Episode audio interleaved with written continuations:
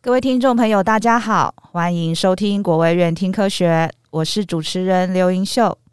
今天我们很荣幸邀请到国卫院细胞及系统医学研究所杨良栋副研究员杨老师好。呃，主持人好，各位听众大家好。杨老师长期致力于研究探讨表皮与毛发周期的调控机制哦。今天呢，借由节目专访的机会呢，想请杨老师带着听众朋友们一起来认识毛发的生长周期，以及毛囊干细胞自我更新的能力哦。头发呢，是一般人重视的门面之一哦。由于遗传、压力、饮食、环境等因素的影响呢，导致人们落发的比例上升。近年来，具有秃头困扰的患者呢，更是有年轻化的趋势。头发呢是由皮肤中的毛囊长出，属于丝状的蛋白质物质啊、人体的毛发中最显著茂盛的就是生长在头部的头发啦。我们呢常常会用三千烦恼丝来比喻烦恼像头发一样多，但在现今呢，烦恼丝变少了，却反而让人更加烦恼哦。今天呢，借着这个机会呢，首先想请教杨老师，在正常情况下呢，为什么毛发可以一直长出来？就是换句话说，就是为什么毛发可以再生呢？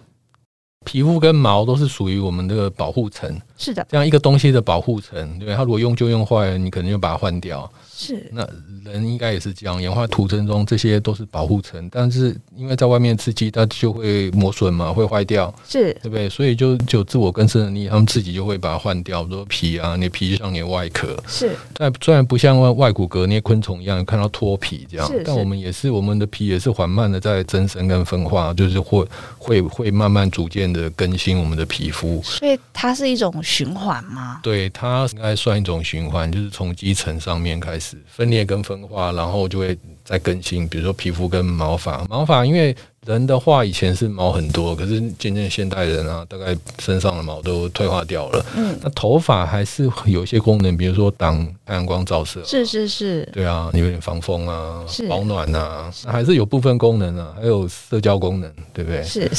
对，社交门功能，面呢？对门 面嘛。对，那它自我更新也是这个目的啊。你毛囊皮气候干啊，什么会断啊？那个慢慢用久了，就是发质会差嘛，所以身体就会就是把它更新掉。 OK，对，那像刚刚有提到这个毛发，它会有一个周期嘛，就是它会更新。毛发从长出来到它自然的脱落，大概会需要多久的时间呢？好，我我介绍一下人类的头发生长周期。人就是一个头，你顶了一个头，大概有十到十五万根的头发这 OK，样。那每天大概有一百个毛囊，毛囊就说一个毛囊就长一根发，一个萝卜一个坑嘛。 OK 每天有一百个毛囊进入休止期，所以休止期的头发就会落掉，这样。那也差不多就有一百个毛囊就会个会长，就变同成时生长吗期，对几 OK 几乎是这样。所以这样年轻的时候毛发量就差不多，是，对不对？是那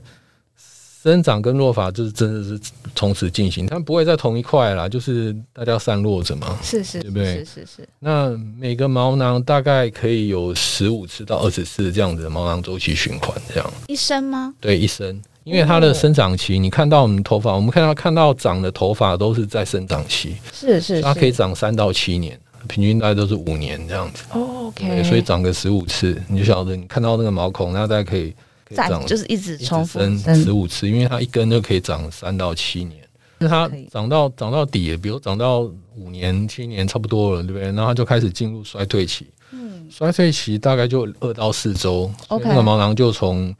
钻的比较深就开始缩有上慢慢来，的对对对，靠近表皮。然后它在休止期的时候，通常就是抓地力比较弱，就是就落掉了这是样。是是是是，所以如果是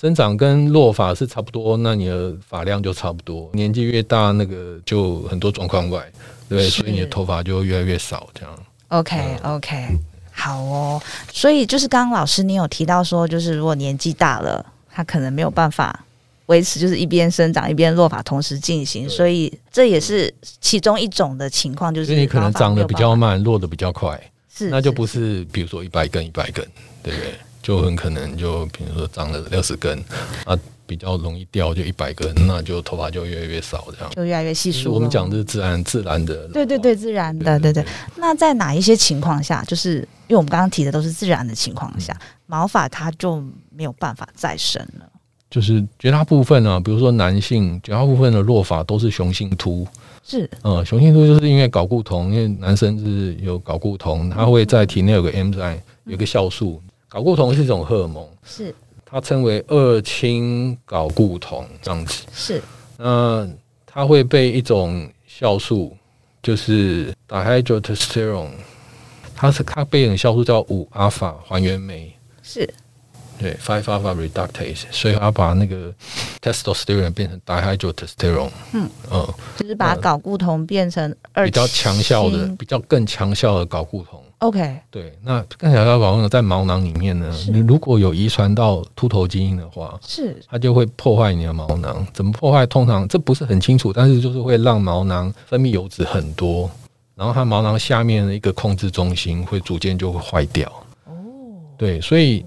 雄性秃不会马上秃了，它就是它的毛囊会一步一步的退化，成像是是因为您刚刚说油脂变多，它会去堵塞。对，那也是哦，OK，对，然后它的生长期会越来越慢， ，OK，然后它的毛囊就会退成像小时候胎毛一样，然嗯后最后就整个就萎缩掉这样。哦，所以其实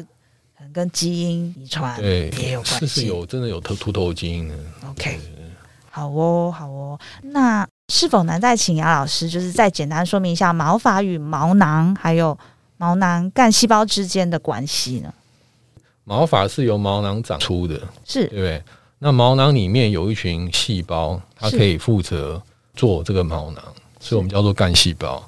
嗯，它负责更新这个头发，让它分化，然后变成我们看到的毛囊这样。哦，OK 嗯 OK，所以他们是三者之间不能缺一喽。就是对于毛发生长来说的话，对，就是毛毛毛囊干细胞负责更新这个毛发。是对，啊，老师有提到哦，就是毛发再生大概会有十五到二十次，那是后来就不会再生了，是因为没有干细胞了吗？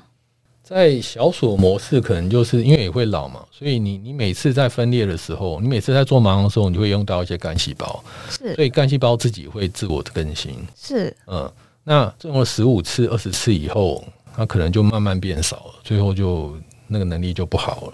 OK，应该叫做自然的衰退 （exhaustion），